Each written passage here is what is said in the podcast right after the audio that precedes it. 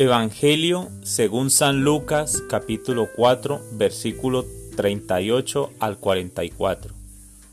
En aquel tiempo Jesús salió de la sinagoga y entró en la casa de Simón. La suegra de Simón estaba con fiebre muy alta y le pidieron a Jesús que hiciera algo por ella. Jesús de pie junto a ella mandó con energía a la fiebre y la fiebre desapareció ella se levantó enseguida y se puso a servirles. Al meterse el sol, todos los que tenían enfermos se los llevaron a Jesús, y él, imponiendo las manos sobre cada uno, los fue curando de sus enfermedades. De muchos de ellos salían también demonios que gritaban, Tú eres el Hijo de Dios. Pero él les ordenaba enérgicamente que se callaran, porque sabían que él era el Mesías. Al día siguiente se fue a un lugar solitario y la gente lo andaba buscando. Cuando lo encontraron, quisieron retenerlo para que no se alejara de ellos. Pero él les dijo, también tengo que anunciarles el reino de Dios a las otras ciudades, pues para eso he sido enviado. Y se fue a predicar en las sinagogas de Judea. Palabra del Señor.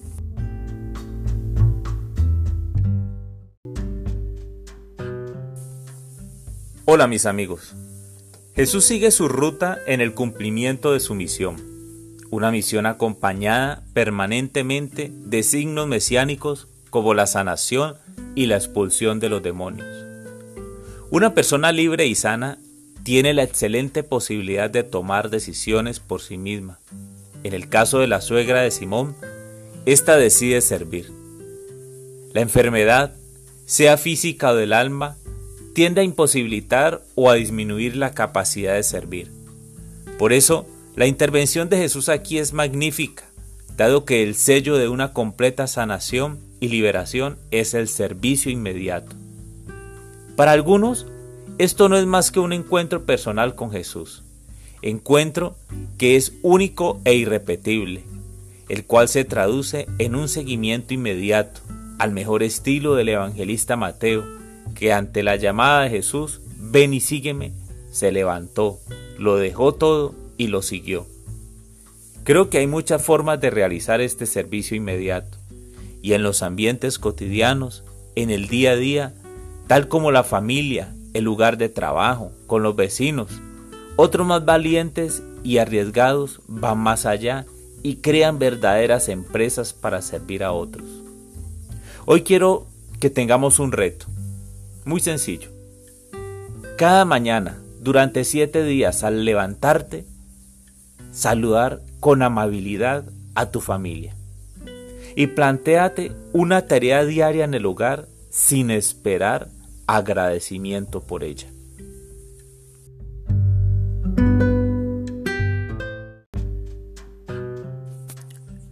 Jesús, hoy quiero orar junto contigo por los enfermos, por aquellos que están escuchando este mensaje en este día. Te pido Jesús, para que impongas tus manos sobre ellos, para que extiendas tu mano sobre sus cabezas, sobre su frente, sobre sus corazones, sobre sus rodillas, sobre sus pies, en una palabra sobre todo su ser. Sánales, Señor.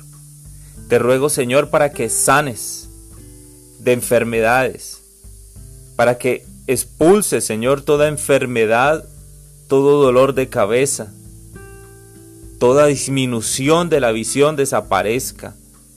Jesús, sana, Señor. Sana aquellas células heridas, aquellas células enfermas. Te pido por tu misericordia, por tu gracia, por tu poder, que les sanes en este día que tú restaures al hombre, a la mujer de toda enfermedad, que aquellas situaciones que para el hombre son imposibles, yo sé que para ti son posibles. Por eso te pido hoy que les sanes y les liberes para que puedan tomar sus propias decisiones, para que sean guiados por la bendición. Bendíceles, Señor. Bendíceles, Señor, de enfermedades del corazón, enfermedades de las rodillas, de la sangre. Sana, Señor, hígado, riñones, vejiga. Sana, Señor, aquellas mujeres que padecen de fuertes flujos. Ven, Jesús.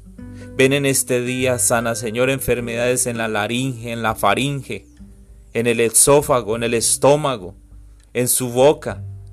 Sana, Señor, de sinusitis, de fuertes dolores de oído, de disminución en la capacidad de oír. Ven, Señor Jesús. Te lo pido por tu misericordia. Amén.